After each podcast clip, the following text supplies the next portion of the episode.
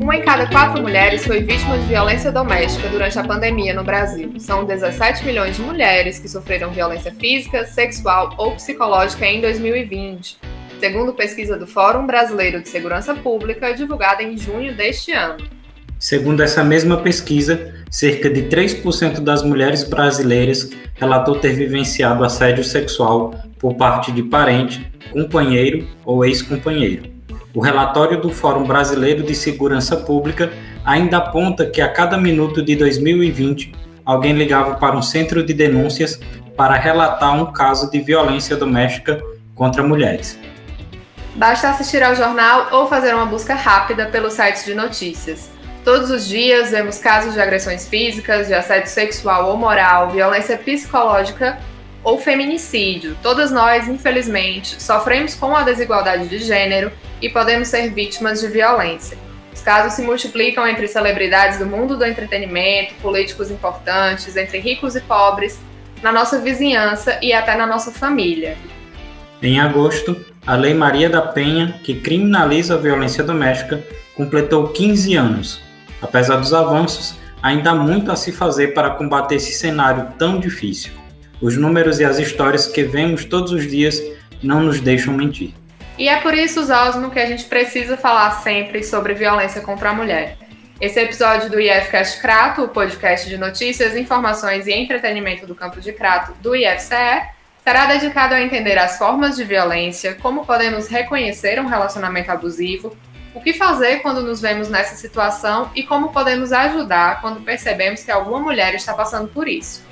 Nossa convidada de hoje é a psicóloga Franciele Félix, como está, Franciele? Seja muito bem-vinda. E, por favor, se apresente para o pessoal, dê um olá aí para quem está nos assistindo, nos escutando nesse momento. Ah, eu agradeço, né? É um prazer imenso estar aqui com vocês, partilhando, né? Com muita tristeza e muita indignação dessa pauta, né? Eu acho que tem, ao mesmo tempo que a gente está aqui comemorando 15 anos da Lei Maria da Penha, é, é de se entristecer que a gente precise de uma lei específica para tratar de um tema. Né? Se, se precisa existir uma lei para tratar de um tema sobre violência doméstica, sobre violência de gênero, é, mostra o quanto a nossa sociedade tem falhado, né? mostra o quanto nós temos falhado enquanto sujeito, enquanto pessoa, enquanto ser humano. Né? Então, meu nome é Franciele, sou psicóloga, né? Atuo dentro das políticas públicas desde 2016, dentro da proteção básica, especial e alta complexidade. Dentro do meu serviço, tenho trabalhado né, violência e, e dentre essas violências, a violência de gênero, né? que é que, a, que, a, que nos atravessa é, dentro do contexto social, político, econômico, é, pessoal também, porque eu, enquanto psicóloga, enquanto mulher negra, sou atravessada também por essa violência, né? Nós mulheres somos atravessadas por essa violência, né? Então, esse tema é importante de ser discutido, né? Porque ao, ao, passo que a gente discute sobre violência doméstica, violência de gênero, nós também somos atravessadas por essa violência, né? E a gente segue tentando, de alguma forma, resistir, é, tentando gritar, tentando reivindicar os nossos direitos enquanto enquanto mulher, né? Estamos aqui para conversar e bater um papo e, e trazer as pessoas para essa discussão, né? Porque eu costumo dizer que trabalhar sobre violência e trabalhar sobre a prevenção de violência não é um ato de empoderamento feminino, não é um ato de punição do agressor, mas eu acho que é um ato de mobilizar, de nos mobilizar enquanto sociedade. Então, é um compromisso que todos nós, todas nós devemos ter para combater a violência. Não, não basta o empoderamento feminino, não basta a criminalização do agressor, né? mas nós precisamos nos mobilizar enquanto sociedade para denunciar, para acolher a vítima, para nos posicionar diante de violências, né? para que isso venha minimizar os casos que acontecem de violência doméstica, de violência de gênero, da violência urbana, né? Pois vamos lá, Franciele, vamos tentar entender primeiro quais são essas violências contra a mulher, né? Porque a gente escuta muito, vê muitos casos de agressões físicas, mas a gente sabe que esse não é o único tipo de violência. Quais são essas formas de violência? Sim. Segundo a Lei Maria da Penha, existem cinco tipos de violência, né? que é a violência física, que é a que, que é mais perceptível, né? Que é a que comumente as pessoas associam ao fato disso, de, da, da violência doméstica em si que é o olho roxo, que são arranhões, que é algo mais visível, né? Mas a violência física também é quando é, é o agressor ou a agressora também, né? Que quando a gente fala de violência doméstica, independe do fato de ser homem ou mulher, enfim. Então, os puxões de cabelo, os beliscões, né, o, o apertar forte, o abraço forte também, muitas vezes, para coibir a vítima ou para ou que ela fique mais contida, né? Então, puxa, puxões de cabelo, arranhões, tapas, socos, né? São violências físicas, né? Que geralmente é o que as pessoas reconhecem como sendo a violência doméstica. Existe também a violência né, patrimonial, que é quando o companheiro, a pessoa que está ali, o agressor está ali, é, quebra, danifica ou é, é, rouba aquele bem material daquela pessoa, é, um celular, um cartão do Bolsa Família, é, o salário daquela mulher muitas vezes é retido, ele, ele, ele quer administrar para que ela não tenha essa liberdade e autonomia financeira. Né? É quando ele, ele, ele pede para que ela consulte a forma como ela vai administrar o próprio dinheiro também. Né? Então, essas formas também é, são, são, são violências né, patrimonial, violências financeiras que também acontecem com a mulher. Tem a violência moral também, né, quando o agressor muitas vezes tenta é, é, criar uma imagem ou uma identidade ou uma apresentação social do que essa mulher é. Então, às vezes, ele chega diante das redes sociais ou para a família, colocando ou, ou mostrando uma imagem para a sociedade de uma mulher que muitas vezes é muito agressiva, que é a mulher louca, que é a mulher histérica, que é a mulher que não respeita a família, essa mulher é uma mulher que é, que não cumpre com as atividades domésticas, por isso que ele, ele age de, uma forma mais agressiva, porque ela não corresponde àquilo que, que é, enquanto mulher deveria executar enquanto função, enquanto esposa, né? Então, o agressor muitas vezes ele tenta alienar as pessoas, a sociedade, a, os amigos, no núcleo de trabalho ou na vizinhança, criando uma imagem é, é, inverídica daquela mulher, né? colocando ela como se fosse uma, um, é, muitas vezes até a pessoa que cria esses conflitos familiares. Né? Então, é muito comum, por exemplo, na realidade de mulheres que sofrem violência doméstica, a própria família desconfiar que essa mulher de fato sofre violência, porque o agressor cria uma imagem, uma identidade, uma apresentação dessa mulher que não corresponde de fato ao que ela está, né? E aí o agressor ele cria essa imagem social, essa, é, é, é, essa persona social dessa mulher que é vítima de violência, para que ele não seja identificado como agressor. Então, às vezes, a própria mãe dessa mulher desconfia, os amigos, os vizinhos, o, o, a, as pessoas no ambiente de trabalho, porque o agressor vai tentando minar essa imagem com comentários, né? tentando diminuir rebaixamento da, da, da, da, dessa imagem social que é construída dessa mulher. Né? Sem falar também, Franciele, da imagem que o próprio agressor projeta para as pessoas de fora, né? Com atitudes totalmente diferentes.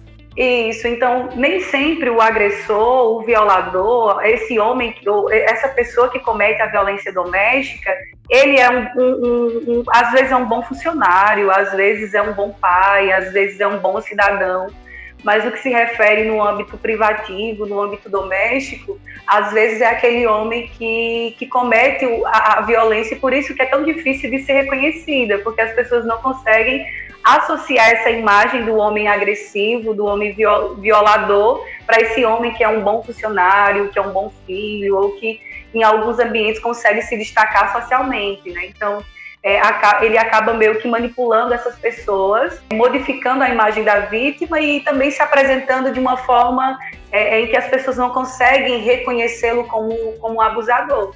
É, a gente pode pensar, por exemplo, no caso do, do DJ Ives, né, que, que, que foi denunciado pela esposa, né? Eu não consigo acreditar que de repente todos os amigos dele não sabiam o quanto ele era agressivo com a, com a esposa eu não consigo acreditar que ele, ele, ele era essa pessoa em um núcleo privativo em que ninguém conseguiu ter acesso à agressividade ou à forma como ele falava com essa esposa, à forma como ele tratava, né? nos vídeos que saíram na mídia, inclusive a mãe presenciava, alguns amigos presenciavam e as pessoas não conseguiam se posicionar. Porque o agressor, muitas vezes, ele faz isso é, de uma forma é, mais, é, mais hostil ou mais violenta dentro do âmbito familiar, mas ele demonstra também sinais, às vezes, dentro do núcleo social, dentro do, do de, de, uma conversa com um amigo, né? a forma como trata ou apresenta a imagem dessa mulher. Então, é, eu não consigo acreditar que essa pessoa era uma pessoa agressiva apenas dentro do núcleo privativo, sem que isso escapasse aos olhos da sociedade, das pessoas, dos amigos, das pessoas que estavam mais próximas, né? Mas como a gente vivencia uma sociedade em que comportamentos machistas eles são meio que amenizados ou perdoados ou não foi bem isso, foi uma má interpretação isso acaba passando despercebido, né? Então, quando chega no núcleo privativo, no âmbito doméstico, isso se acentua, né? O que faz com que a vítima se sinta extremamente desconforta, é, é, é, desconfiada de que alguém vai acreditar valor àquilo que ela está dizendo, né? Já que no núcleo social é aquele homem que é famoso, né? será que alguém é, é ele, por exemplo, no caso desse DJ Ives, ele acabou ganhando mais seguidores por, por, por, diante de uma situação de violência, né? Isso parece ser tão absurdo, né? A gente é, lidar com o fato da violência doméstica, enfim. Né? Mas é criada uma imagem, né? Tanto que no vídeo ele traz essa imagem. Ela é uma mulher uhum. louca, ela tem transtorno mental, ela queria se jogar, ela queria se suicidar. Isso é muito comum dentro dos relacionamentos abusivos. O próprio agressor coloca essa mulher como se ela fosse uma louca, como se ela fosse histérica, como se ela. Então, é, ele acaba tentando minar a imagem, a identidade dessa mulher para que ela seja descredibilizada socialmente. Porque quem é que vai acreditar valor no que uma louca diz? Quem é que vai legitimar o discurso de uma doida? Então, a violência física a violência patrimonial, a violência moral, tem a violência também sexual, né, que acontece dentro dos relacionamentos também, não é só com estranhos. Então, assim, a violência sexual muitas vezes é associada a um estupro por terceiros, por pessoas desconhecidas, por pessoas que não têm vínculo afetivo ou amoroso com a pessoa, né? Mas a violência sexual muitas vezes acontece dentro dos próprios casamentos, dentro das relações afetivas e amorosas, né? Quando o companheiro, o namorado, ele tenta coagir, manipular, constranger, hostilizar aquela mulher para que ela tenha relação sexual, é considerado uma violência também, né? Mesmo que ela tenha um vínculo, mesmo que seja o um namorado, mesmo que seja o um marido, é, quando ela está indisposta, quando ela não quer ter aquele ato sexual, isso é considerado violência, né? E que muitas mulheres é, às vezes acaba cedendo porque o marido, por exemplo, ou o namorado manipular, se você não quer transar comigo, porque você tem outro companheiro, se você não quer transar comigo, eu vou ficar com outras mulheres, ou tenta se vitimizar, ou, poxa, eu tô aqui, é, só, eu, te, eu te respeito enquanto namorado, enquanto companheira, mas no momento que você precisa ceder, você nunca cede, então esse discurso às vezes vem num discurso tão, tão requintado, assim, tão cheio de, de, de, é, de manipulação ou de, de, de, um certo requinte que a mulher não consegue compreender que está ali numa relação, num relacionamento abusivo, está cedendo, mas não está cedendo porque quer, porque está afim de ter um ato sexual. Né? Então, a violência sexual ela é muito comum, muito presente nas relações e muitas vezes ela não é reconhecida. A mulher não consegue se reconhecer dentro desse espaço, porque ela acha que tem obrigação de ceder, ou ela acha que é um compromisso que ela tem com o companheiro, com o parceiro e acaba cedendo dentro desses espaços, né? E aí, como a gente vive dentro dessas conservas sociais e culturais que, que atribuem valores ou atribuem comportamentos a essa mulher, ela acaba cedendo por achar que é o papel dela enquanto esposa, enquanto companheira, fazer e se submeter a determinados atos? Né? E por último, que a gente falou da violência física, patrimonial, sexual, moral, e agora a gente vai falar da violência psicológica, né? Eu considero a violência psicológica a mais danosa, né? Eu acho que a violência psicológica ela é a que mais mina todo espaço de identidade, subjetividade e compreensão do que é ser mulher, do que é ser pessoa, do que é ser sujeito. Porque antes desse companheiro vir a agredir essa mulher, ele primeiro fez com que ela acreditasse que ela não tinha valor. Então, esse homem, quando vai, é, quando está dentro de um relacionamento, ele faz com que essa mulher acredite que ele é a única pessoa que gosta dela, é a única pessoa que importa na vida dela, é a única pessoa que, que de fato faria tudo por ela para que crie uma dependência afetiva, amorosa. Né? Então ele vai distanciando, por exemplo, os familiares, os amigos. Ele vai, é, come, ele começa a tecer comentários negativos sobre os amigos dessa mulher, ou sobre o contexto de trabalho que ela está a tal ponto dela se ver muito dependente dele. Né? Quando ela cria essa dependência desse companheiro, desse parceiro, ele começa a diminuí-la, né? Com, com, comentários que inferioriza, com comentários que subjugam, com comentários que façam ela questionar sobre o seu corpo, sobre a sua inteligência, sobre seus posicionamentos sociais. E isso às vezes acontece de uma forma muito, muito sutil, né? Tipo assim, ah, você não se dedica bastante, ah, você nunca consegue fazer nada direito, ah, você não não é, você não está bem com o seu corpo, você está muito gorda, ou você está muito magra, ou você está muito feia, ah, você não fica bem com essa roupa, ah, essa maquiagem está muito exagerada. Então, esses comentários acaba, acaba de, de subjugamento, de diminuição, de humilhação, acabam minando a autoestima dessa mulher, ela acaba se sentindo inferior dentro desse, desse relacionamento. E essas são consideradas violências psicológicas também, né? assim como os palavrões, assim como, como as críticas, né? que se aproxima também, por exemplo, com a forma como esse agressor ele trata e, e, e expressa a ideia dessa mulher socialmente, né? Então, que é muito próxima da violência moral, por exemplo. Então ele, ele fala que essa mulher é uma mulher que, que não é uma boa mãe, que não é uma boa esposa, que não se esforça bastante, que é preguiçosa, que não faz nada direito, né? Então ele traz é, diante da sociedade, seja no, nas redes sociais, ou no núcleo familiar, ou no núcleo social, ou no emprego dessa mulher, essa imagem distorcida. E dentro desse, âmbito, eh, desse âmbito pessoal, né, dentro dessa relação que ele constrói com ela, com essa mulher, ele acaba exercendo essa violência psicológica quando ele tenta desmerecê-la, ele tenta diminuir, tenta constranger, tenta fazer com que ela se sinta diminuta diante dele. Então, como ele já está, é, ele já é central na vida dessa mulher, porque ela já está distante dos amigos, porque esses amigos é considerado perigoso para essa mulher, né? Como dentro do trabalho ele cria uma ideia de que não pode confiar em todo mundo, então ela não vai conseguir dizer como ele, dentro do núcleo familiar, ele vai dizer que essa família interfere muito na vida dela e para o relacionamento dar certo, eles precisam, ela precisa se distanciar, porque a mãe interfere, a, irmã interfere, o interfere, então você precisa se distanciar desse contexto. Então ele acaba centralizando essa energia, esse afeto para ele. A partir do momento que esse agressor ele tem essa, esse espaço absoluto da vida dela, criando a dependência afetiva, ela não vai conseguir denunciar, ela não vai conseguir partilhar, porque ela já está dentro de um contexto em que as pessoas se distanciaram, em que a família não tem mais notícia, em que nos núcleos sociais ela não consegue mais comparecer. Isso eu estou falando de uma coisa sutil, né? Mas aí vem as agressões verbais, né, que são os palavrões, que são, que são os xingamentos, que são palavras que, que são extremamente ofensivas a essa mulher, que acontece de uma forma sutil e que acontece também de uma forma extrema também, como a violência física, né? E aí vem esse espaço também do agressor quando ele se coloca no, na condição de vítima dentro da violência psicológica que ele executa com essa mulher, ele se coloca muitas vezes na condição de vítima.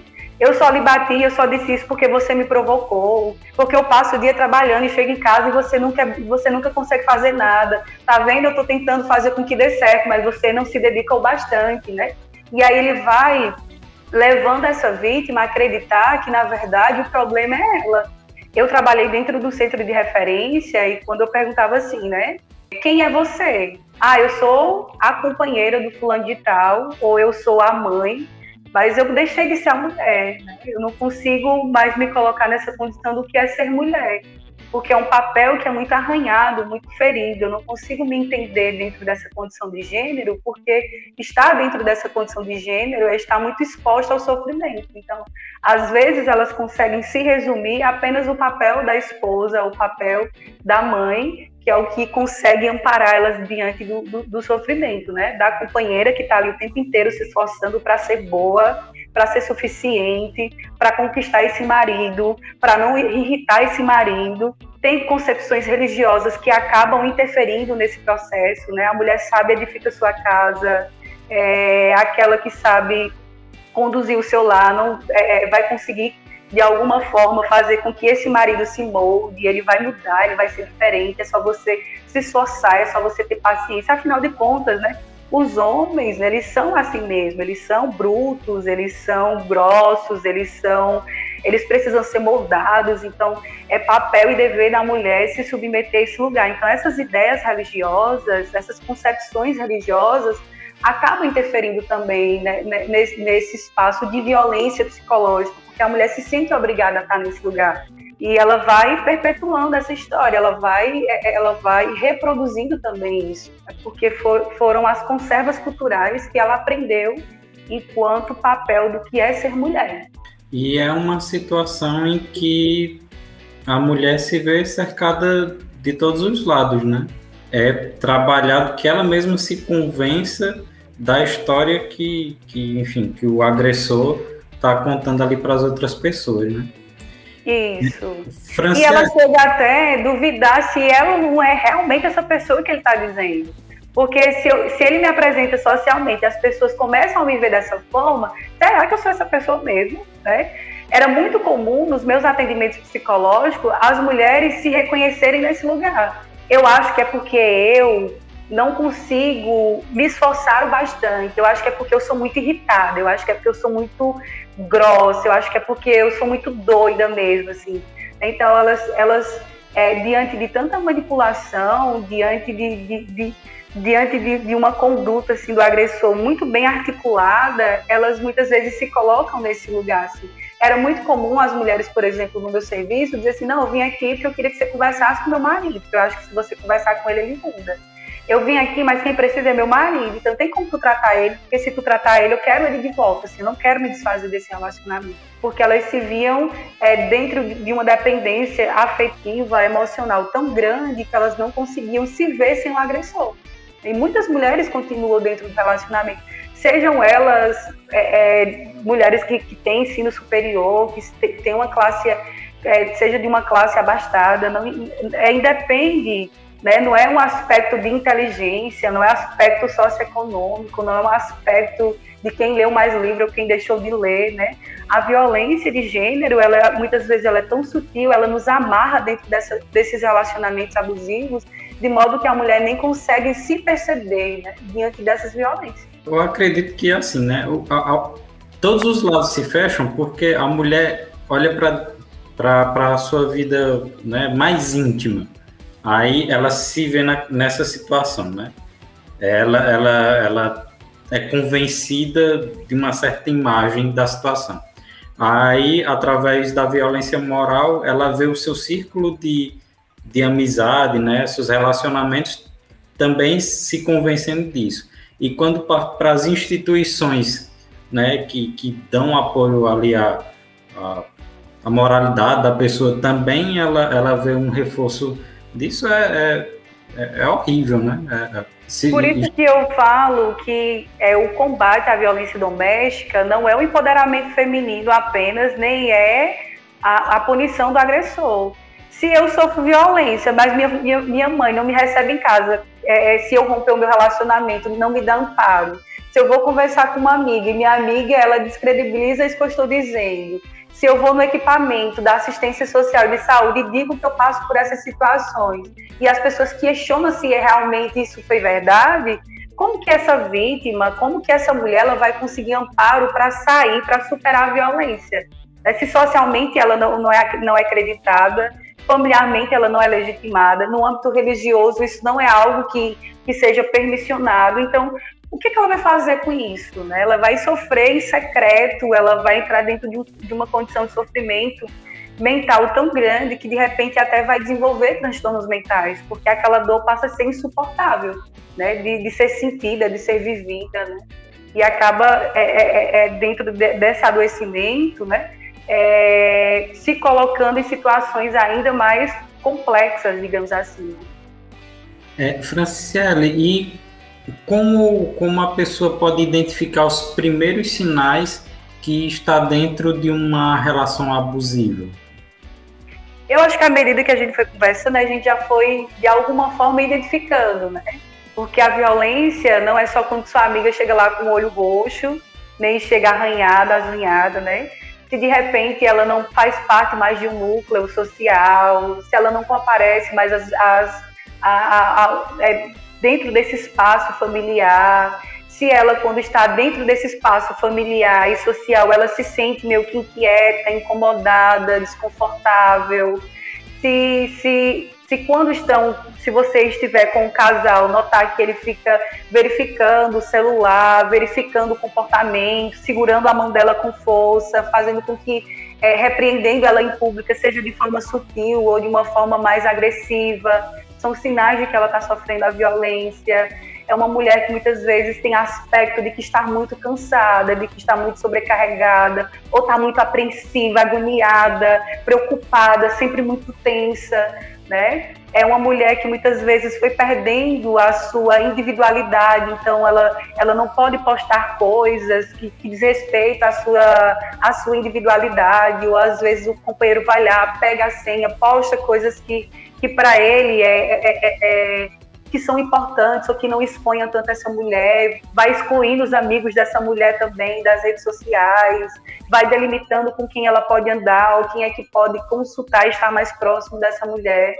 Né? Então, enquanto sociedade, a gente só vai conseguir observar e perceber esses aspectos se a gente não se coloca no lugar de subjugamento dessa mulher, né?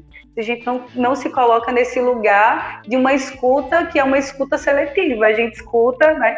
É muito comum hoje em dia a gente escutar pessoas que falam coisas boas, mas quando uma pessoa chega contando algo que é triste, é triste, algo que é desconfortável, a gente não tem paciência, não tem tempo, a gente não não é, estou perdendo meu horário, né? A gente vive numa sociedade de aparência. No Instagram todo mundo é feliz, é o casal bonito, é o casal feliz que está completando tantos anos de relacionamento, mas quando a amiga vai contar como está se sentindo, a gente não tem tempo de ouvir, né? A gente perdeu essa habilidade. A gente é, é, é, é no WhatsApp tem aquela função lá de acelerar o áudio, porque a gente não tem tempo, a gente está perdendo a capacidade de, de empatia, de, de ouvir com a atenção que o outro está dizendo. E a gente só consegue perceber essas violências se a gente se coloca numa escutativa. Porque a violência ela vai para além desse espaço de dizer assim, mulher, estou sofrendo violência, meu marido deu um murro. Mas assim, mulher, eu estou me sentindo tão sobrecarregada no meu relacionamento, fulano exige tanto de mim, eu me sinto assim que eu estou sendo, sendo sempre insuficiente nessa relação. Isso já, já denota algum sinal, isso já mostra alguma coisa, né? Mas a gente só vai conseguir acessar essa informação se a gente estiver presente numa conversa. Né? E depois que a gente percebe isso, Franciele, nas outras pessoas, nas mulheres ao nosso redor, qual é a melhor maneira de agir para ajudar? Acredito que a primeira coisa é não tecer nenhum tipo de comentário de julgamento. Se fosse eu, fazia era assim. Ah, não, pois isso não ia acontecer comigo, não. Ah, pois é, isso acontece comigo porque tu é besta, tu é otária esse tipo de comentário assim elimina qualquer tipo de, de, de apoio, né? qualquer tipo de, de compreensão. Então, evitar esse, é, essas falas, evitar esse tipo de postura já iria ajudar bastante. E acho que respeitar também o tempo da vítima, porque talvez às vezes a gente consiga compreender que ela está no relacionamento abusivo, mas ela não compreende. E às vezes quem está próximo acaba sendo muito violento quando diz assim: eu estou aqui tentando lhe ajudar e você não quer ajuda, é porque você gosta disso mesmo, porque a gente não consegue lidar com o fato dela estar ali num relacionamento abusivo. E muitas vezes nós passamos a essa pessoa abusiva também, quando a gente exige que ela saia do relacionamento que ela ainda não consegue. Ela não consegue porque tem uma dependência emocional, ela não consegue porque tem uma dependência financeira, ela não consegue porque esse casamento era tudo que ela queria, ela não consegue porque ela não tem apoio familiar, ela não consegue porque socialmente é uma mulher muito forte que precisa bancar esse lugar e ela não vai denunciar isso porque isso tira essa imagem de mulher muito empoderada. Né? Então, essa escuta ativa, essa empatia, estar próximo para ouvir, ser paciente, indicar conteúdos que possa sinalizar para ela e ela está no relacionamento abusivo. Tem muitas páginas no Instagram, no Facebook, na internet que, que vão trazendo conteúdo muitas vezes de uma forma mais sensível, de uma forma que, que talvez seja mais didática, que faça com que essa mulher compreenda de uma forma, de uma, com uma proximidade um pouco maior. Né? Então não adianta apressar a vítima, não adianta tecer comentários é, sobre o que ela deveria fazer como se fosse uma exigência, porque ela não consegue muitas vezes nem se perceber enquanto vítima. Né? Por tudo isso que a gente já comentou, né? Porque o agressor passou a ser central na vida dela, porque ela está distante da família, dos amigos, do contexto é, é, é, é, de trabalho. Então a gente precisa se colocar nessa escutativa, compreensiva, empática, sempre sinalizando de forma respeitosa que de repente aquilo que ela está vivenciando é um relacionamento abusivo, ressaltando as qualidades dela, porque às vezes ela está com uma baixa autoestima tão grande que ela não reconhece mais quais são as suas potencialidades, habilidades, né? Reconhecer que de repente ela não consegue sair desse relacionamento abusivo, mas poxa, tão profissional tão incrível, você consegue fazer coisas tão bacanas, você consegue ter força para tantas coisas. Por que, que você não teria força para conseguir superar isso? Né? A tua força excede esse relacionamento que te vê e te compreende como tão diminuta, né? Que te esmaga para poder existir, né? Que te constrange para poder fazer com que você acredite que você é, é, só tenha ele nessa relação. Então, a gente vai é, tentando encontrar essa vítima dentro desse lugar mais afetuoso, de acolhimento, de escuta, de ombro amigo, de indicação também de um conteúdo que ela possa assistir, ouvir, para tentar se perceber que não é um, fato, um, um, aspecto tão simples de lidar, né? Caso essa mulher tenha abertura, pode falar. Perdão, Francine, você poderia fazer a indicação de algum desses materiais Sim. Né, tem, página, tem páginas no Instagram que falam, que, que discutem muito isso, né? As páginas do, de feminismo, feminismo negro também, de feminismos trans também, que as mulheres trans, as mulheres negras são as que são mais acometidas dessas violências né, de gênero. Né? Então, essas páginas no Instagram, eu não, eu não, não conseguiria dizer uma específica, porque eu, eu sigo várias páginas no, no Instagram é, mas essas páginas de feminismo, feminismo negro, feminismo trans, elas trazem essa compreensão do que de, de, das, das sutilezas das violências de gênero, né? Que fazem com que a gente tenha uma, uma aproximação, porque a gente às vezes se compreende dentro desse relacionamento e não, nem faz ideia.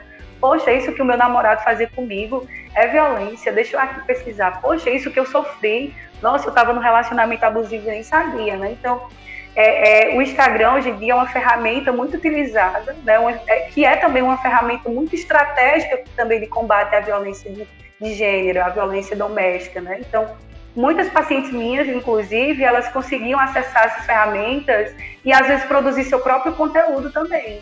Né? De dizer assim, ela, ela, elas iam lá, buscavam informações depois de ter havido sofrido essa violência, então elas geravam conteúdo para alcançar outras mulheres também. Então, procurar essas, essas, essas ferramentas também são importantes, né? Eu trabalhava muito com as usuárias do meu serviço a questão de vamos tentar compreender quais são as mulheres da minha vida ou do meu espaço social, do meu núcleo social que eu me inspiro, quais são as habilidades, qualidades, potencialidades que eu vejo nela que eu gostaria de ter em mim, né? Ah, eu acho essa mulher aqui, ela é uma mulher, olha, que se posiciona, ela não baixa a cabeça não, né? Às vezes é um parente próximo, é Dona Maria, que foi minha vizinha. Olha, se isso aqui fosse Dona Maria, ela não ia reagir assim, ela ia falar de tal forma, ela ia intervir de tal maneira. E aí, dentro dos atendimentos psicológicos, a gente ia trabalhando essa, é, esse espaço dela se ver para além dessa mulher vitimizada, né? uma mulher que não tem força suficiente, que não tem habilidade, que não consegue. Então, elas passavam a seguir páginas de, de mulheres que passavam a ser inspiração para elas. E aí essas habilidades, essas potencialidades, elas acabavam trazendo também para o contexto pessoal, né, como forma de, de se trabalhar de uma outra maneira. Né? Então, essas páginas de Instagram, de Facebook, tem, tem também grupos também que, que, de mulheres que dentro do Facebook eu já vi esses movimentos assim, de mulheres que tentam acolher mulheres, de mulheres por mulheres, né, que vão ali tentando se abraçar diante de relatos, diante de desabafos, diante de conversas e acabam se acolhendo, se aproximando dentro desse contexto. Né? Tem, hoje, tem hoje em dia também canais de denúncia, né? o 180, o 190, o Disque Direitos Humanos também, o, o, número, é, o Disque 100, tem os números das delegacias aqui na região do Caribe, tem a Delegacia da Mulher no Crato, tem Juazeiro também, tem o número da, da, da é, tem as defensorias públicas, o, o NUDEM também, que atende é, especificamente mulheres que são vítimas de violência doméstica. Tem é, os centros de referência da mulher, aqui na região tem o centro de referência da mulher também, que é importante, que tem uma sensibilidade, que tem um trato diferente com essa mulher, que não exige e obriga essa mulher a fazer uma denúncia, mas que prepara para que ela se reconheça dentro desse lugar de vítima, né, para que ela compreenda que aquela violência está tão enraizada que ela nem consegue, né, ela não consegue nem se perceber como sendo, a principal vítima desse processo, né? Então, Francine, tem alguns pode falar. A partir, a partir do momento que a mulher consegue enxergar que ela está nessa situação, como como você sugeriria que ela começasse a proceder? Claro, né? Existe toda essa rede de apoio que você falou, todas essas instituições. Mas no, no início desse processo, dessa descoberta que é tão infeliz, né, para a pessoa, como, como ela deve reagir até é, esse momento de, de, de procurar auxílio?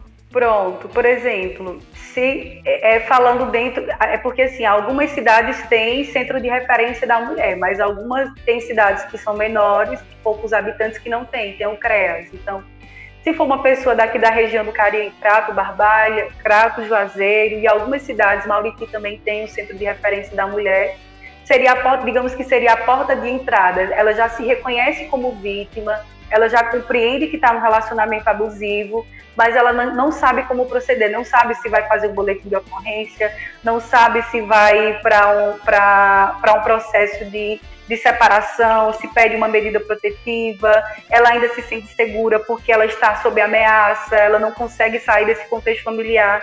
Então, digamos que a porta de entrada seria o centro de referência da mulher. O centro de referência da mulher tem psicólogos, assistente social, advogados e educadores sociais que vão trabalhar essa mulher para construindo a estratégia de superação de violência. Então, se essa mulher está em situação de ameaça, por exemplo, é, é, é, de imediato ela vai ser conduzida à delegacia ou é, em contato com o defensor público para solicitar uma medida protetiva, para que o, o, companheiro ele se retire desse lar ou para que ela saia de imediato para um outro, outro lugar que possa, que possa ter, fazer com que ela esteja em segurança. Né? Digamos que ela está sob ameaça, então ela vai, por exemplo, para uma casa de acolhimento em Fortaleza, de proteção a essa mulher, de proteção à vítima, para que ela não esteja exposta ali a um possível feminicídio. Caso essa ameaça é uma ameaça que não é tão grave assim, mesmo assim é emitida uma, uma, uma medida protetiva para que o agressor ele saia de imediato dessa residência. Então, o centro de referência ele vai é, apoiar essa mulher e vai construir estratégias para que ela consiga superar. Caso na cidade dessa pessoa não tenha um centro de referência, o equipamento mais próximo seria o CREAS, porque o CREAS trabalha com pessoas com direito violado. Então, dentro dessas pessoas com direitos violados estão as mulheres que são vítimas de violência doméstica, que vão fazer também trabalhar todos esses procedimentos. Né? Caso não tenha nessa cidade um CREAS, aí a, a pessoa deve procurar o CRAS, porque os CRAS hoje em dia tem a maioria das cidades, pelo menos, né? Então, procura o CRAS, a psicóloga, assistente social, né? Que ela vai tentar te orientar da melhor forma possível de como você deve proceder diante da, desse abuso, dessa violência doméstica que você está sofrendo. Franciele, quando a gente pensa em violência doméstica, a cabeça vai logo para um casal, né? Um homem e uma mulher. Mas no caso de violência doméstica em relacionamentos homoafetivos entre mulheres e entre homens, ou violência doméstica cometida por vizinhos e parentes, a Lei Maria da Penha também vale para esses casos? A violência doméstica é no âmbito familiar, independe de ser dois, independe de ser, por exemplo, duas mulheres, independe de ser o pai que seja o agressor, o irmão, ou o sobrinho, ou uma pessoa que está morando temporariamente, né? Mas a violência contra a mulher, ela atende mulheres, né? Então, tipo assim, se for dois homens, não é a, não é a Lei Maria da Penha. Né? A Lei Maria da Penha, ela se destina a mulheres que são vítimas de violência. Mas se for uma mulher e a outra for agressora, a Lei Maria da Penha, ela, ela serve também dentro desse contexto, porque aí depende de quem está é, se colocando nesse lugar como agressor né? E dentro desse ambiente familiar, esse ambiente doméstico, independe também se tem um vínculo afetivo, amoroso ou, ou um vínculo natural, né? Então, eu moro com um grupo de amigos é, é, dentro, dentro de, de, dessa residência e eu, mulher, sofro violência, uma violência doméstica, independente de ser meu amigo, de ser uma pessoa que está passando tempo na minha casa, né? E foi colocado também na Lei Maria da Penha que, por exemplo, vizinhos ou pessoas que convivem na, nas proximidades com essa mulher é considerado também violência doméstica. Então, dentro de um condomínio, dentro de um espaço comum de convivência com essa mulher, caso esse vizinho, essa pessoa que esteja mais próximo do núcleo familiar dessa mulher, é considerado também violência doméstica. Se a mulher, por exemplo, se eu sou uma funcionária, se eu trabalho é, com atividades domésticas, né, com, com, a limpeza e tudo mais, eu sofro violência dentro desse contexto, a Lei Maria da Penha também, ela me, me ampara enquanto reivindicação de direito, enfim, essas questões. Né? Eu fiquei com uma dúvida, que seria a nossa última pergunta, que é sobre o que é que pode ser denunciado dentre todas essas formas de violência que você falou aqui qualquer tipo de violência pode ser aberto um boletim de ocorrência, por exemplo, porque o, o canal oficial de denúncia é, é, a denúncia dentro da delegacia. Por exemplo, o centro de referência, o CRES, eles não recebem denúncia no sentido de, de fazer com que esse processo vá à frente, por exemplo. Então, quando a vítima ela procura o CRES, o CRAS, o centro de referência, ela está ali para ser acompanhada enquanto vítima, mas a denúncia ela não vai ser não vai dar prosseguimento. Se ela quiser fazer uma denúncia, ela pode, ela pode fazer um boletim de ocorrência. Hoje em dia tem os boletins de, de ocorrências eletrônicos. Quando não existe violência física, essa mulher ela pode fazer isso de forma eletrônica, consultando lá é, os boletins, é, acessando o site e fazendo o boletim de ocorrência. Então, se existe uma violência moral, se existe uma violência psicológica, essa mulher pode fazer essa, é, é, essa denúncia de forma eletrônica, mas caso exista uma violência é, sexual ou uma violência física ou algum tipo de ameaça, ela precisa ir até a delegacia para fazer essa denúncia. Então, tem dois tipos de boletim, que é, que é o boletim informativo, que não vai, não vai gerar nenhum tipo de procedimento contra o agressor, mas vai ficar registrado. E o boletim de ocorrência, que realmente, de fato, vai para a apuração dos fatos. Então, vai chamar as testemunhas, as pessoas que foram envolvidas dentro daquele processo para dar andamento e prosseguimento é, é, de, de confirmação se essa mulher sofreu ou não a violência, a violência que ela está ali denunciando. Então, por exemplo, é, às vezes a mulher faz um boletim, na maioria das vezes, informativo, porque ela quer chegar e mostrar para o agressor que fez aquele aquele procedimento, né? Como, como se fosse um ato de, de impor medo, como se fosse um, um ato desesperado de dizer assim, se você não mudar, ok, já fiz um boletim, né? Então é muito comum as mulheres fazerem um boletim informativo, que não tem um procedimento de fato de apuração. Mas o boletim que tem a apuração dos fatos, ela vai requerer da, da, da vítima nomes de testemunha, e aí é muitas vezes onde entra o problema que eu falei lá na frente. Nós, enquanto sociedade, não queremos ser chamados para depor, para testemunhar, porque esse casal daqui a pouco vai voltar e quem vai ser a errada da história sou eu, que fui lá e fui lá testemunhar. Então não vou fazer isso de jeito nenhum, porque em briga de marido e mulher ninguém mete a colher, porque isso não é um problema meu, porque eu já denunciei várias vezes e essa mulher, que é cachorra, que é safada, que é sem vergonha, foi lá e voltou com o marido. Então, eu fiz minha parte, eu vou lá me meter nisso? Vou de jeito nenhum. Então, a gente acaba desacreditando na vítima. Às vezes, essa mulher já fez tanto boletim de ocorrência que ela chega na delegacia e as pessoas descredibilizam, não dão atenção. Às vezes, ela chega dentro de um espaço público para se fazer uma escuta, mulher, voltei com fulano de tal. Misericórdia, mulher, tu já voltou de novo. Então, essas falas acabam distanciando essa mulher da delegacia, distanciando essa mulher dos centros que poderiam dar um suporte e uma atenção maior. Porque essa mulher, para sair de um relacionamento abusivo, ela vai muitas vezes ensaiar esse término muitas vezes.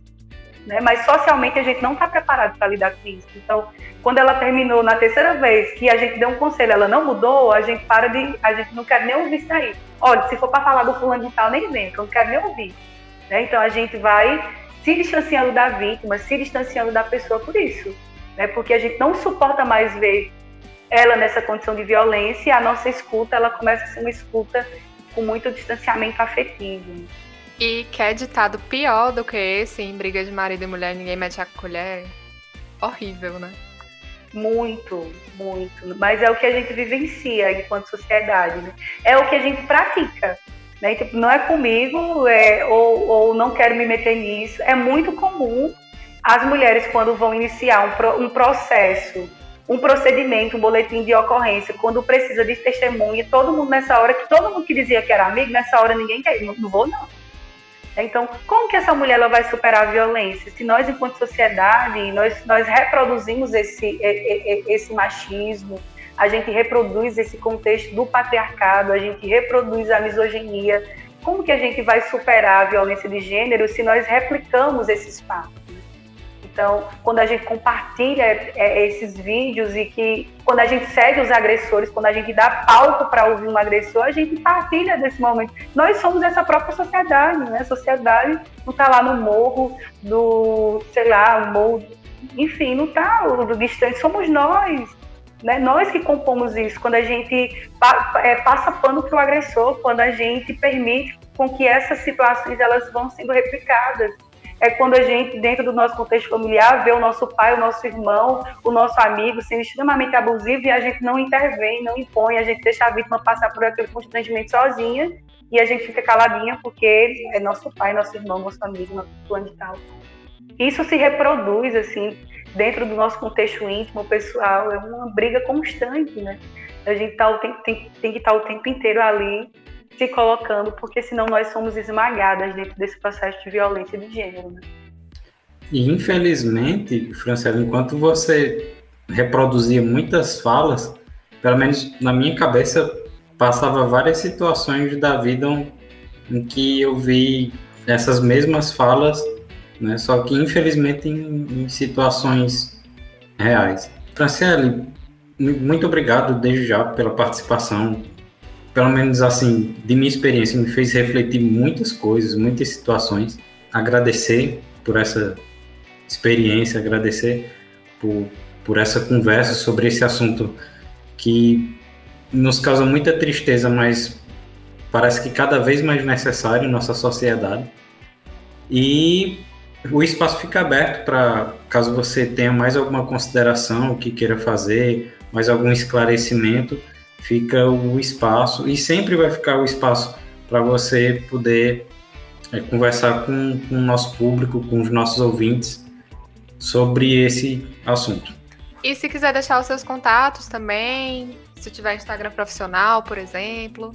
Ah, com certeza. Eu gostaria de agradecer, porque é, estar nesse espaço também é, compartilhando dessa minha experiência profissional, compartilhando desse conteúdo, eu não venho só enquanto psicóloga, como profissional da área, né? eu venho também enquanto cidadã, enquanto mulher, enquanto mulher negra, bissexual, que quer viver um mundo tranquilo, uma vida tranquila, sem tanta violência. Né? Então, eu venho com o sentimento de poder criar uma sociedade mais justa. Então, quando eu eu tenho esse discurso é querendo construir para mim, para os meus, para os que, que vierem após mim, uma sociedade em que a gente possa andar na rua sem, sem sentir que vai ser abusada sexualmente, em que eu chegue em casa e não me sinta ameaçada pelas pessoas que eu acho que deveriam me acolher, em que eu esteja no ambiente de trabalho, não seja assediada moralmente, sexualmente.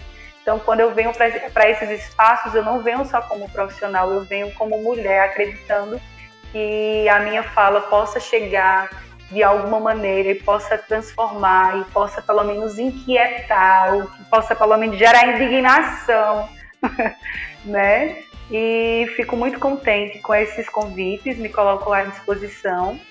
Tem um Instagram profissional, Franciele, é France Y E L L Y, Félix com dois X. né? Pode acessar lá. Se quiser conversar comigo, vai lá no bate-papo, que eu passo, se possível, também o meu, meu WhatsApp. Passo também, os, o, se eu tiver o contato né, da rede de proteção à vítima, posso passar também os contatos da delegacia, do Centro de Referência da Mulher, dos CREAS, seja de que cidade for. Se eu não souber, eu vou atrás, a gente vai descobrir juntas. Né? Acho que é importante a mulher é, entender que ela não está só nesse processo. Né? Que, que tem pessoas que, que velam e que, que se importam e que se implicam nesse espaço, para além de achar que é simples denunciar e fazer um boletim de ocorrência, porque não é simples. Né? Não é fazendo boletim de ocorrência que essa mulher vai, vai superar a violência e não é com empoderamento sozinho que ela vai. É a gente construindo uma rede de proteção, de afeto, buscando os colinhos afetivos e sociais para que essa mulher consiga superar a violência. Então, contem comigo dentro desse dessa luta, né? Eu que gostaria de dizer às mulheres que elas não estão sós, né? As mulheres negras, as mulheres trans, as mulheres da zona rural, né? Da zona urbana, mulheres lésbicas que são atravessadas por essas violências. Nunca se sintam sós, saibam que tem pessoas velando e lutando e falando, gritando para que o nosso direito seja reivindicado socialmente, né? Então, qualquer dúvida, qualquer coisa que queira me consultar e que eu puder resolver, que o que eu não puder, a gente vai tentar encontrar juntas, me coloque à inteira disposição, pode ter certeza. Chegou a hora do IFCast News. IFCast News. E hoje tem notícia importante. Estão abertas até o dia 27 de agosto as inscrições para quatro auxílios estudantis em dois editais diferentes. O primeiro edital é o de auxílio internet, o segundo seleciona estudantes para receber auxílios moradia, discentes mães pais e emergencial. As inscrições são pelo site cisai.ifce.edu.br. É importante ler com bastante atenção o edital e separar direitinho a documentação. Isso porque se faltar qualquer documento na inscrição ou você enviar documentos desatualizados, incompletos ou rasurados, a solicitação é indeferida sem possibilidade de recurso. Então, muita atenção aí, pessoal. Qualquer dúvida, entre em contato pelo e-mail serviçosocial.crato.ifce.edu.br. E nos últimos dias, tivemos também a decisão do Conselho Superior do IFCE, o CONSUP, sobre a prorrogação do ensino remoto até o dia 31 de dezembro de 2021. Isso vale para todos os campi. Nas próximas reuniões do Conselho, serão discutidas possibilidades de retorno gradual de algumas atividades presenciais necessárias, como práticas em laboratórios e atividades para a conclusão de cursos, mediante protocolos de segurança. É isso, gente. Nossa conversa foi muito importante hoje, muito esclarecedora.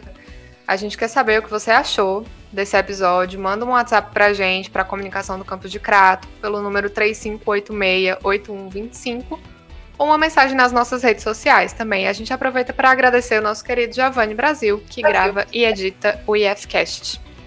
E aquele recadinho de sempre, pessoal, lava as mãos, evita aglomeração e todos esperamos a vacina estar tá já chegando. Até o próximo episódio, um grande abraço, até mais. Ah, antes de dar o tchau final, eu queria lembrar de vocês para fazerem os cadastros da vacinação, porque a vacinação por idade está avançando, né? Então todo mundo tem que estar tá cadastrado aqui no Ceará no Saúde Digital. É isso, tchau.